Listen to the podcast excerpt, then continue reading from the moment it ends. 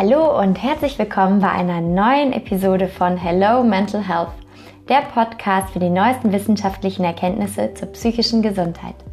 Mein Name ist Aurelia, ich bin Heilpraktikerin für Psychotherapie und die Autorin des Buches Leg den schwarzen Hund an die Leine.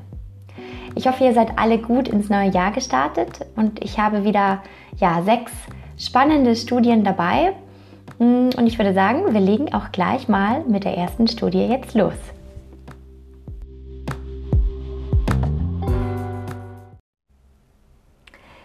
Ja, die erste Studie, die am 2.12.2020 veröffentlicht wurde, mm, beschäftigt sich mit der, ja, kann man sagen, cleveren Kombination von menschlicher und künstlicher Intelligenz und wie diese Kombination zu einer verbesserten Prävention von Psychosen bei jungen Menschen führen kann. Und die Ergebnisse ähm, ja, wurden von Forschern vom Max-Planck-Institut für Psychiatrie veröffentlicht. Und es ist so, dass also Psychiater an sich doch recht zutreffende Vorhersagen treffen können, ähm, wenn es darum geht, den positiven Ausgang einer Erkrankung ja, vorherzusagen. Aber ähm, es kann trotzdem vorkommen, dass sie die Häufigkeit von ungünstigen Fällen, also von, un, un, von einem ungünstigen Verlauf der Erkrankung unterschätzen. Und die können ja dann wiederum zu einem Rückfall führen. Der Algorithmus, den jetzt eben diese Forscher ähm, erstellt haben, der kann eben dabei helfen, den Verlauf einer Erkrankung eben noch besser vorherzusagen. Und hierfür haben die Forscher eben zum einen eben psychiatrische Gutachten kombiniert mit Modellen des maschinellen Lernens. Und diese, ja, diese Modelle des maschinellen Lernens, also diese Algorithmen, die haben dann eben diese psychiatrischen Gutachten mit klinischen und biologischen Daten kombiniert und diese dann analysiert. Und die Ergebnisse der Studie zeigen, dass eben durch diese Verbindung von menschlicher und künstlicher Intelligenz ja die Vorhersage von psychischen Erkrankungen verbessert werden konnten. Also es hat sich gezeigt, dass in über 85 Prozent der Fälle der Algorithmus den Krankheitsverlauf wirklich korrekt vorhergesagt hat. Und in Bezug auf die Sensivität ähm, der Mediziner, also sprich Sensivität heißt, ähm, das ist quasi, das misst den Anteil der tatsächlich positiven, also die eben als korrekt erkannt ähm, werden. Das heißt zum Beispiel der Prozentsatz ähm, an Kranken, die korrekt als erkrankt ähm, erkannt werden. Also in Bezug eben auf diese Sensitivität ähm, hat der Algorithmus dazu beigetragen, dass man eben die, ähm, ja, die äh, prognostischen Fähigkeiten von 38,5 Prozent auf 15,4 Prozent zu senken. Ja, also das hat eben dazu geführt, dass eben, ja, dass eben äh, die Mediziner, dass die Sensibilität der Mediziner eben verbessert werden konnte. Folglich kann man sagen, also der Algorithmus ermöglicht eben zum einen eben die Prävention von Psychosen, besonders eben bei Patienten mit eben entweder einem hohen klinischen Risiko, also generell einfach eine Psychose zu entwickeln, aber eben auch ähm, bei jungen Patienten, bei denen eben ja sich erste Symptome einer Depression zeigen. Und der Algorithmus kann eben dazu beitragen, ja, diese Möglichkeiten einer Psychose, die sich vielleicht entwickelt, eben ja diese zu verbessern und eben, ja, und dann eben, was letztendlich das Wichtige ist, dass eben die Ärzte und die Psychiater dann im nächsten Schritt eben ja angemessen äh, ja auf dieses Ergebnis reagieren können. Das heißt, man kann eben auch sagen, der Algorithmus, der ist jetzt nicht dazu da, dass man sagt, ah ja, super, jetzt brauchen wir keine Psychiater mehr und keine Ärzte mehr, die Gutachten, ähm, das ist alles nicht mehr so relevant. Wir haben jetzt einfach den Algorithmus und der berechnet das ja schon wunderbar, sondern ähm, er ist eigentlich, kann man sagen, er ist so ein Assistent. Ja, also er dient dazu, dass eben die Psychiater bessere Entscheidungen treffen können und er gibt dann eben auch letztendlich Empfehlungen ab, ja, ob und wenn ja, welche weiteren Untersuchungen denn bei einzelnen Patienten nötig sind. Das heißt, mit Hilfe des Algorithmus können eben Psychiater bereits in einem frühen Stadium ähm, der Krankheitssymptomatik erkennen, ob es eine therapeutische Intervention brauchen wird, also ob es auch zu einer Psychose kommen wird oder eben nicht.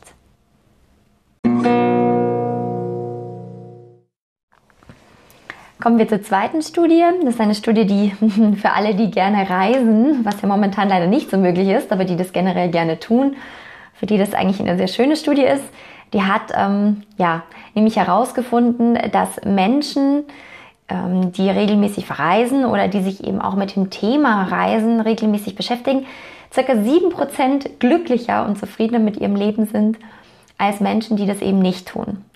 Das heißt also, es gibt jetzt für alle Menschen, für alle unter uns, die jetzt von Reisen nach Corona träumen, gibt es jetzt sozusagen die wissenschaftlichen Daten, die diese ja, Wanderlust ähm, fundiert unterstützen. Die Ergebnisse wurden am 4.01.2021 veröffentlicht von Wissenschaftlern der Washington State University. Und äh, die Ergebnisse der Studie wurden im Magazin Tourism Analysm äh, sind sie erschienen. Und sie haben eben, wie ich ja schon gesagt habe, also die Ergebnisse zeigen, dass Menschen, die eben häufig verreisen, glücklicher sind mit ihrem Leben als Menschen, die nie verreisen oder die sehr selten verreisen. Und was, um was es den Forschern eben letztendlich ging, ähm, zum einen, warum eben eine, einige Menschen überhaupt häufiger verreisen als andere und ob Reisen und die ja damit einhergehenden Erfahrungen und Erlebnisse, die man eben hat, einen anhaltenden Einfluss auf das Wohlbefinden haben. Und es gab bereits Studien, die sich so ein bisschen mit dem Thema beschäftigt haben, aber da ging es immer um eine einzige Reise. Also ähm, da wurden eben Menschen befragt, nachdem sie eben ja eine längere Reise unternommen hatten, wie es ihnen jetzt eben geht und wie es ihnen davor ging. Und dann wurde das eben verglichen.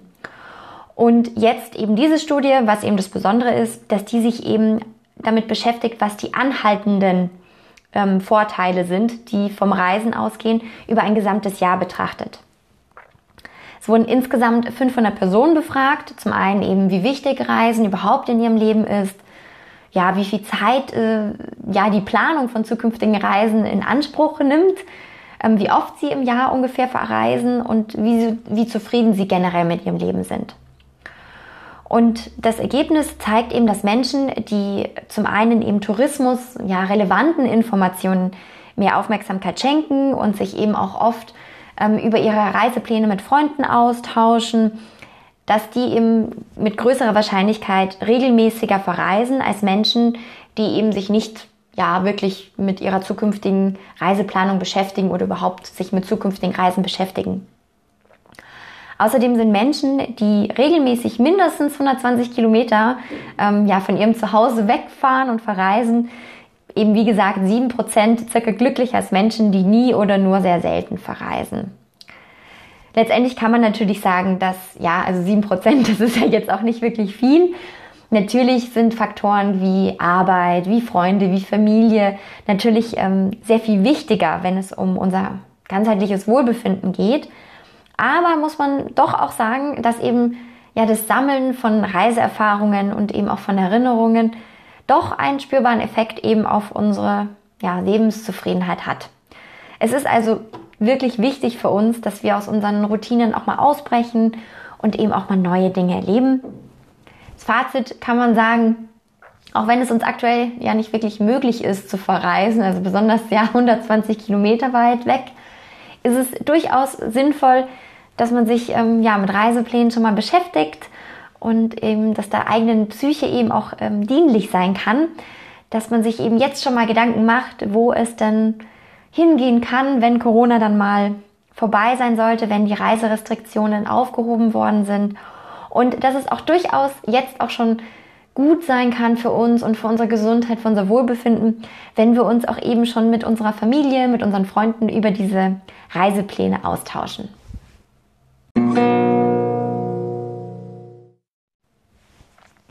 Bei der dritten Studie ähm, geht es darum, dass es ja neue Hinweise gibt ähm, auf die Hintergründe, warum bei einer Vielzahl von Menschen mit einer bipolaren Störung der ja, sogenannte Königsweg der Behandlung nicht funktioniert. Die Ergebnisse wurden am 4.1. veröffentlicht ähm, und sind ja, von Forschern des Salk Institute in La Jolla, Kalifornien veröffentlicht worden.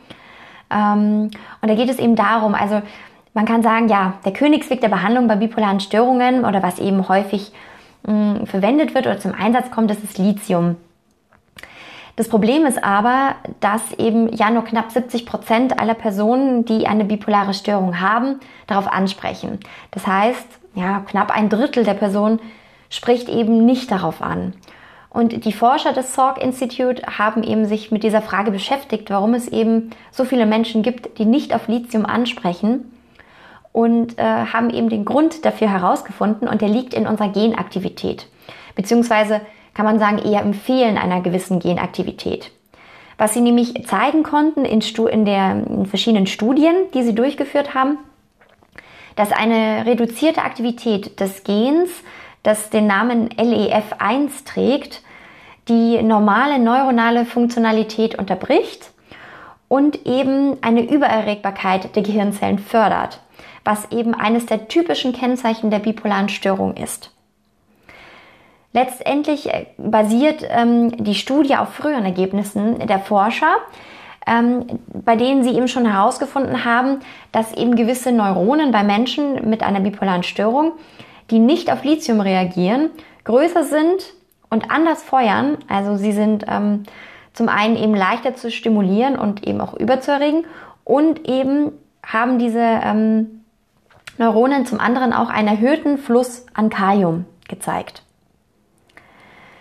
Die Studie war so designt, dass sie eben zum einen eben Menschen ähm, ja, rekrutiert haben, die eben äh, ja, eine bipolare Störung haben und ähm, die eben zum einen entweder auf eine Lithiumtherapie angesprochen haben oder sind und eben auch zum anderen eben Menschen, also von diesen 30 Prozent, die eben nicht auf Lithium ansprechen.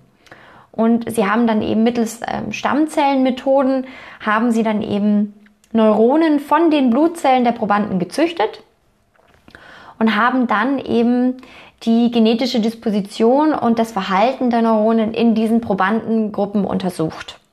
Und sie haben ganz verschiedene Gene untersucht. Also sie haben jetzt nicht nur dieses eine Gen LEF1 untersucht, aber sie haben gesagt, also LEF1 stach halt eben ganz besonders hervor bei den Probanden, die eben nicht auf Lithium reagiert haben.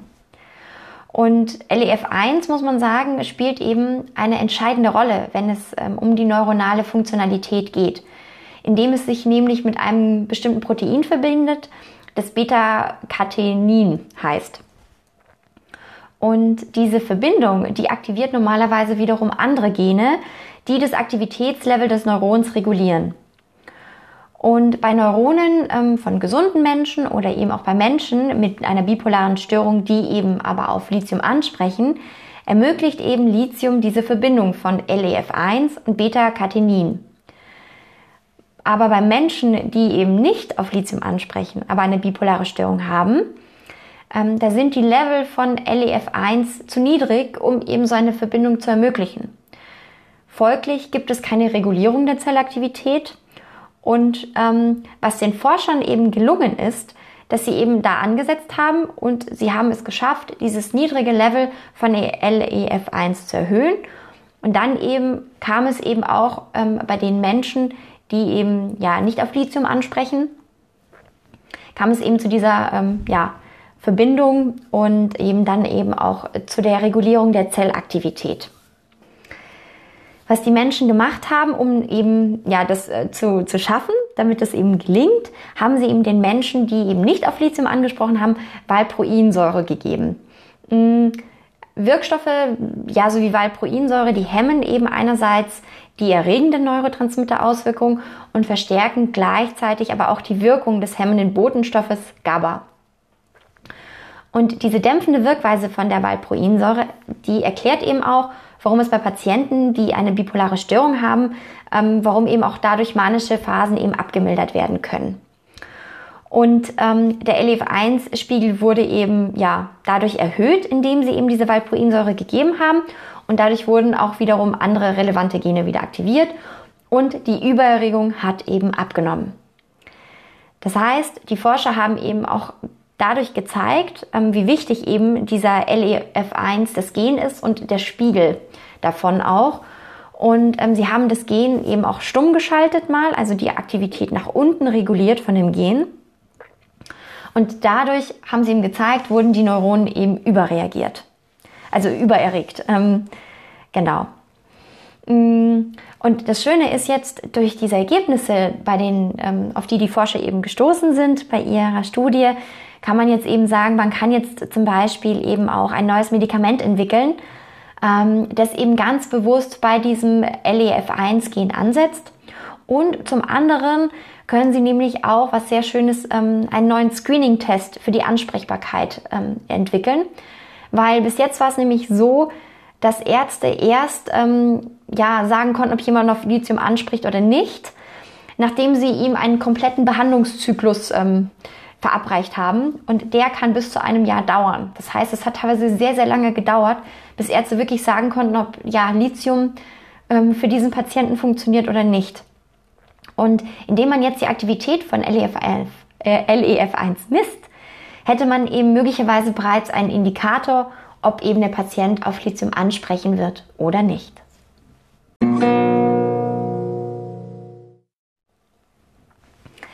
Ja, in der vierten Studie geht es um Ketamin und insbesondere geht es um ähm, wiederholte Ketamininfusionen, die die Schwere von Symptomen bei einer posttraumatischen Belastungsstörung reduzieren können. Die Ergebnisse wurden am 5.01.2021 veröffentlicht von Forschern des Mount Sinai Hospitals bzw. von der Mount Sinai School of Medicine. Die Ergebnisse der Studie sind, dass eben die Forscher gezeigt haben, dass eine wiederholte intravenöse Ketamininfusion ähm, signifikant die Schwere von Symptomen bei Patienten mit einer chronischen posttraumatischen Belastungsstörung reduzieren konnten. Und das Schöne ist, dass die Verbesserung der Symptomatik zum einen sehr, sehr schnell war und zum anderen auch sogar für mehrere Wochen angehalten hat. Kurz zu Ketamin. Ketamin ist ähm, ja ein Wirkstoff, der als äh, ja, schnell wirksames Schmerzmittel zum einen ähm, in der Notfallmedizin eine sehr große Rolle spielt. Es wird aber auch als Narkosemittel verwendet und ähm, auch ja seit neuestem findet es auch immer wieder als Antidepressivum ähm, eine Anwendung. Es kann zum einen eben intravenös, also genau ähm, aufgenommen werden, also gespritzt werden, aber eben auch über die Nase oder eben auch oral über den Mund. Und die Studie, die jetzt eben veröffentlicht wurde, ist die erste randomisierte Kontrollstudie zur wiederholten Ketamingabe für Menschen mit chronischer posttraumatischer Belastungsstörung.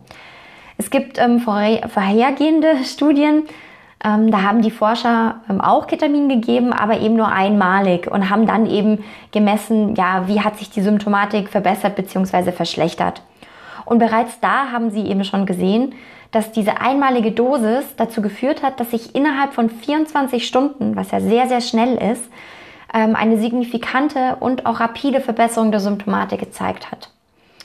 Und eben mit dieser Studie, die jetzt durchgeführt wurde, wurden eben nicht nur die Befunde dieser ersten Studie bestätigt, sondern eben auch, was eben sehr wichtig ist, dass Ketamin auch noch mehrere Wochen nach der Infusion wirkt. Das Studiendesign an sich war so, dass sie eben ja zwei randomisierte Gruppen hatten von Menschen, die eben im Durchschnitt seit circa 14 Jahren bereits unter einer posttraumatischen Belastungsstörung gelitten haben oder eben leiden, was ja eben eine sehr lange Zeit ist. Und die eine Gruppe der Menschen, die hat eben sechs Ketamininfusionen erhalten.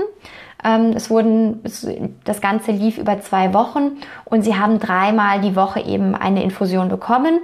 Und die andere Gruppe hat eben keine Ketamininfusion bekommen, sondern eine Placebo-Infusion. Und ähm, es wurde eben bereits vor Beginn der Behandlung, aber eben auch nach der ersten Woche, nach der zweiten Woche, aber eben auch an jedem Tag, an dem eben eine Infusion gegeben wurde, wurde der Verlauf der Symptomatik eben ja mit verschiedenen Bewertungsskalen gemessen und eben festgehalten. Und was sich eben gezeigt hat, ist, dass in der Gruppe, mit den, bei denen wirklich Ketamin gespritzt wurde, dass eben 67 Prozent der Probanden bereits ähm, ja, bei Beginn der zweiten Woche sich die Symptomatik um mindestens 30 Prozent verbessert hatte. Im Vergleich zur Kontrollgruppe, da waren es nur circa 20 Prozent. Also sehr gut, was man eben auch gesehen hat, dass eben, ja, dass die Verbesserung sehr schnell eben eingesetzt hat und eben bei vielen Menschen, die eben dieses Ketamin bekommen haben. Und die Verbesserung hat sich in drei der insgesamt vier Symptomcluster von einer posttraumatischen Belastungsstörung gezeigt. Also auch sehr ähm, auf einem auf einem sehr breiten Spektrum ähm, der Symptomatik hat es eben einen Einfluss, was eben auch sehr wichtig ist. Also es hatte zum Beispiel eine Verbesserung im Bereich ähm, des, ähm, des Verhaltens. Also viele Menschen mit posttraumatischer Belastungsstörung haben ja eben auch ähm, neigen dazu, ähm, Vermeidungsverhalten zu zeigen oder eben auch zur Verdrängung. Ähm, und es hatte eben auch positiven Einfluss auf ähm, Flashbacks oder eben auch ja sich so ähm, aufdrängende Erinnerungen an das Erlebnis. Und es hatte auch ähm, ja, einen positiven Effekt auf, ähm, die, auf das Denken und auch auf die Stimmung, weil eben Menschen ja mit einer posttraumatischen Belastungsstörung ja eben auch oftmals ähm, ja, ein sehr negatives Denken haben eben auch und äh, ja oftmals ja auch unter sehr unter einem sehr unter sehr negativen Stimmungen eben leiden und auch da hat das Ketamin eine Verbesserung gezeigt. Und wie auch eben schon in der ersten Studie, die eben zum Thema Ketamininfusion ähm, veröffentlicht wurde, setzte eben auch hier die Verbesserung bereits nach 24 Stunden nach der ersten Infusion ein. Und was eben jetzt hier gezeigt werden konnte, dass die Verbesserung im Durchschnitt circa 27,5 Tage angehalten hat nach der letzten Infusion, also auch eine sehr, sehr lange Zeit danach noch. Ähm, was auch noch gezeigt wurde in dieser Studie, dass sich nicht nur die Symptome der posttraumatischen Belastungsstörung im Vergleich ähm, zu, dem, zu der Symptomatik in der Kontrollgruppe verbessert hat, sondern dass eben auch die depressive Symptomatik, die eben auch oft einhergeht bei der posttraumatischen Belastungsstörung, dass die sich eben auch deutlich verbessert hat bei denen, bei der, bei der ähm, Gruppe, die eben Ketamin bekommen hat.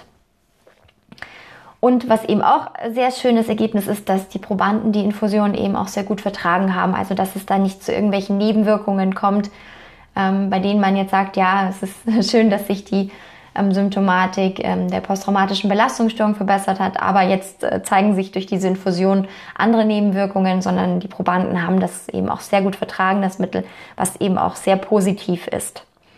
Mm, was die Forscher jetzt eben angeregt haben, was man zukünftig, also was zukünftige Studien jetzt betrachten könnten im nächsten Schritt, dass man eben ja mit weiteren Infusionsdosen arbeitet, auch über einen längeren Zeitraum, also jetzt nicht nur zwei Wochen, und dass man eben auch evaluiert, inwieweit diese wiederholte Ketamingabe einen positiven Effekt zeigt, wenn man das Ganze kombiniert mit ähm, einer traumafokussierten Psychotherapie.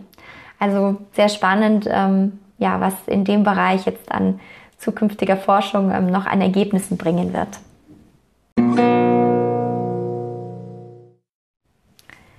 Kommen wir zur fünften Studie. Die fünfte Studie beschäftigt sich ja mit dem Thema Religion und Psychologie und inwieweit ähm, Religion und Psychologie sich Strategien und Methoden äh, teilen oder die gleichen Strategien und Methoden anwenden, um eben Leiden zu reduzieren.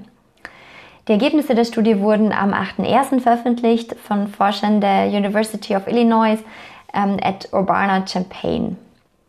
Und was sich eben gezeigt hat, also was eben die Forscher herausgefunden haben, ist, dass eben religiöse Menschen, die eben eine Lebenskrise durchmachen, ähm, Strategien zur Emotionsregulation verwenden, die eben ganz ähnlich sind zu denen, die eben auch in der Psychologie oder eben auch von Psychologen und Psychotherapeuten verwendet werden und die sich eben auch als effektiv erwiesen haben, um eben das Wohlbefinden zu steigern und uns auch ähm, gegen Leiden zu schützen. Das heißt also, so verschieden man ja auch oft sagen kann, also dass Wissenschaft und Religion zwei Paar Schuhe sind. Ähm, in dem Aspekt kann man sagen, also wenn es um die Bewältigung von Krisen geht, da ähm, sind sie sich äh, einig oder sehr, sehr ähnlich, zumindest in ihrem Ansatz. Und ähm, es ist eben so, ähm, dass eben Menschen, also die eben ja religiös sind, dass sie eben, wenn es darum geht, ähm, über Schicksalsschläge nachzudenken oder ähm, über Krisen oder über Nöte nachzudenken, dass sie eben, wenn sie versuchen, dass eben, dass sie versuchen, darüber positiv zu denken, ja, also einen positiven Aspekt ähm, dahinter zu sehen. Und das ist eben eine Technik, die eben in der Psychotherapie oder eben auch von Psychologen eben oftmals als kognitive Neubewertung eben auch ähm, benannt wird.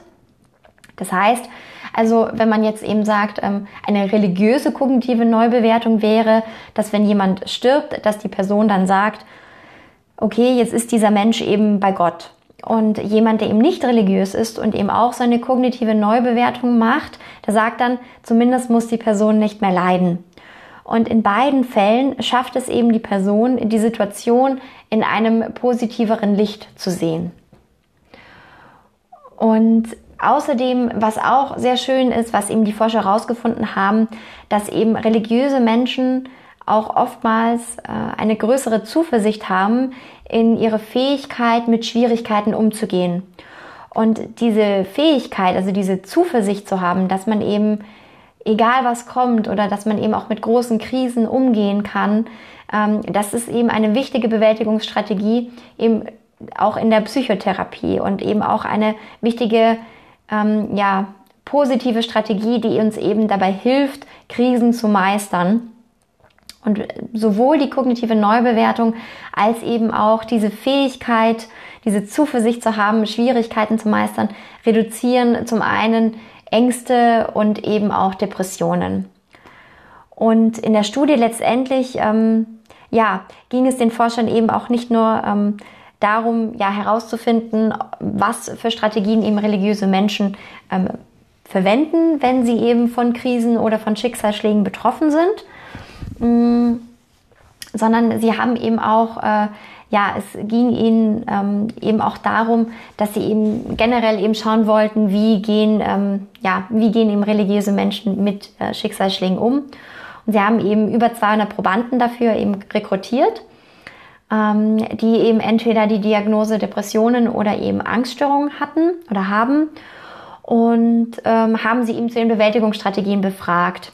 Also ähm, generell eben auch zu Bewältigungsstrategien. Also es ging nicht nur darum, ähm, was sind jetzt in, in Bezug auf ihre Religion, ähm, was sind da für Bewältigungsstrategien, die sie anwenden, ähm, sondern eben auch generell, was sie eben für Strategien eben anwenden. Und bei der religiösen Bewältigungsstrategie wurde dann zum Beispiel eben gefragt, ob eben ja die Person Trost findet in ihrem religiösen beziehungsweise in ihrem spirituellen Glauben. Und äh, sie wurden eben dann eben auch zum Beispiel gefragt, wie oft sie negative Situationen neu bewerten, um eben einen positiveren Blickwinkel auf die Situation zu erhalten, ähm, oder ob sie eher dazu neigen, Gefühle ja, sich nicht mit ihren Gefühlen ähm, zu beschäftigen und diese eher zu unterdrücken beziehungsweise zu verdrängen.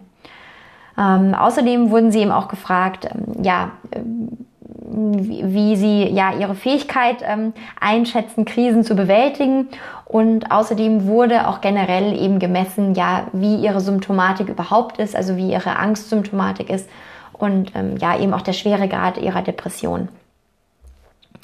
Und was eben die Studie gezeigt hat, ist, dass ja, ähm, Menschen, die eben auf religiöse Bewältigungsstrategien zurückgreifen, dass die eben auch reduzierte Anzeichen von Depressionen und Angststörungen eben äh, gezeigt haben und dass sie eben kognitive Neubewertung und eben ja diesen, diesen Glauben an ihre Fähigkeit, etwas zu bewältigen, dass das eben ganz wichtige Komponenten auch ihrer religiösen Bewältigungsstrategie dargestellt haben. Was hier sehr spannend ist, was man hier so als Fazit draus ziehen kann, ähm, insbesondere für Psychotherapeuten ist das sehr spannend, die eben ja mit religiösen Menschen eben zusammenarbeiten ähm, in der Therapie oder eben auch, dass man eben als Psychotherapeut auch ja bei Menschen durchaus auch die Religion ähm, mit einbeziehen kann als äh, ja als Bewältigungsstrategie, um eben Krisen oder Schicksalsschläge zu meistern.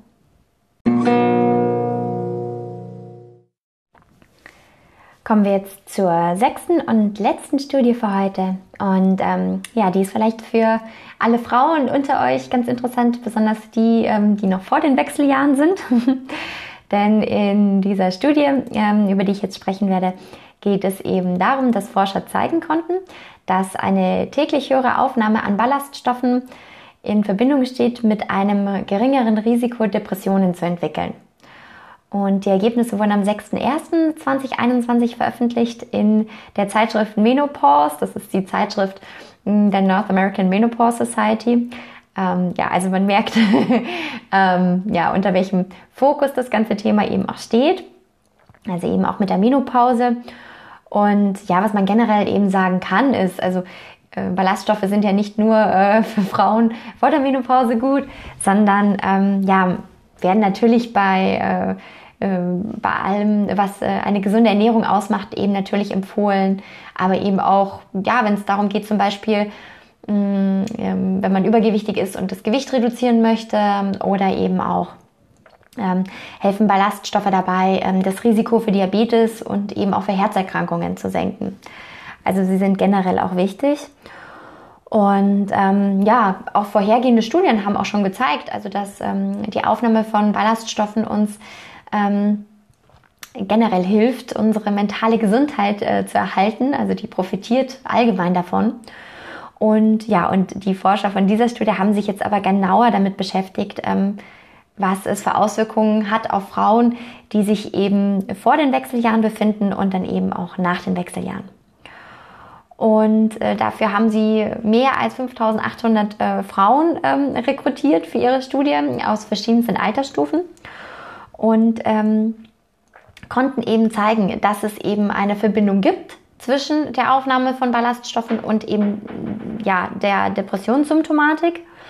Und sie haben es eben erklären können dadurch, dass eben ja, unser Gehirn und unser Darm miteinander in Interaktion stehen und dass eben Veränderungen in der Zusammensetzung des Mikrobioms im Darm die Erregungsübertragung zwischen den Nervenzellen im Gehirn beeinflusst.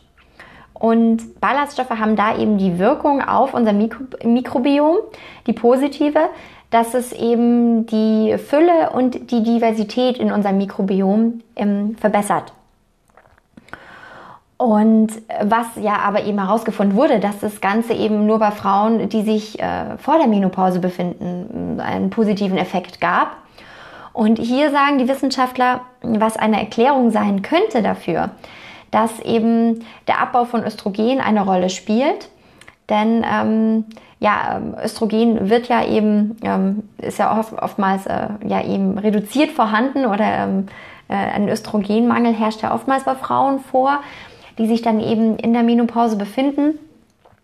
Und das könnte dann eben dazu führen, warum eben Frauen nach der Menopause eben nicht mehr so sehr auch eben von der Aufnahme von Ballaststoffen profitieren können, im Hinblick auf das Risiko, Depressionen zu entwickeln, da eben Östrogen das Gleichgewicht in unserem Darm-Mikroorganismus beeinflusst. Und ähm, das haben sie dann eben untersucht, eben bei den Frauen vor und nach der Menopause und haben da eben dann eben auch Unterschiede in der Zusammensetzung in diesem Darmmikrobiom eben feststellen können und haben eben auch gesehen, dass das Östrogen da eben ja eine essentielle Rolle spielt. Wichtig bei diesen Ergebnissen ist aber, dass man immer sagen muss, ähm, es ist jetzt eine Korrelation festgestellt werden können. Ja, also das heißt nicht eine Kausalität. Ähm, es kann nämlich einfach sein, dass ja vielleicht Frauen, die eben bei einer guten mentalen Gesundheit sind, sich einfach besser ernähren und einfach ähm, mehr Ballaststoffe zu sich nehmen. Ähm, aber es kann eben auch sein, dass eben die höhere Aufnahme an Ballaststoffen dazu beitragen, dass Frauen eben eine, ja, eine bessere mentale Gesundheit haben. Also das genau weiß man jetzt eben noch nicht. Das gilt es eben jetzt in zukünftigen Studien noch genauer zu erforschen, was eben was bedingt. Aber so oder so zeigt sich auch in dieser Studie wieder, dass eben unsere Ernährungsweise, also das, was wir täglich essen, einen tiefgreifenden Effekt ähm, auf unser Mikrobiom hat. Und das wiederum spielt eben ja, eine Schlüsselrolle, sowohl eben bei unserer körperlichen Gesundheit als eben auch bei unserer psychischen Gesundheit.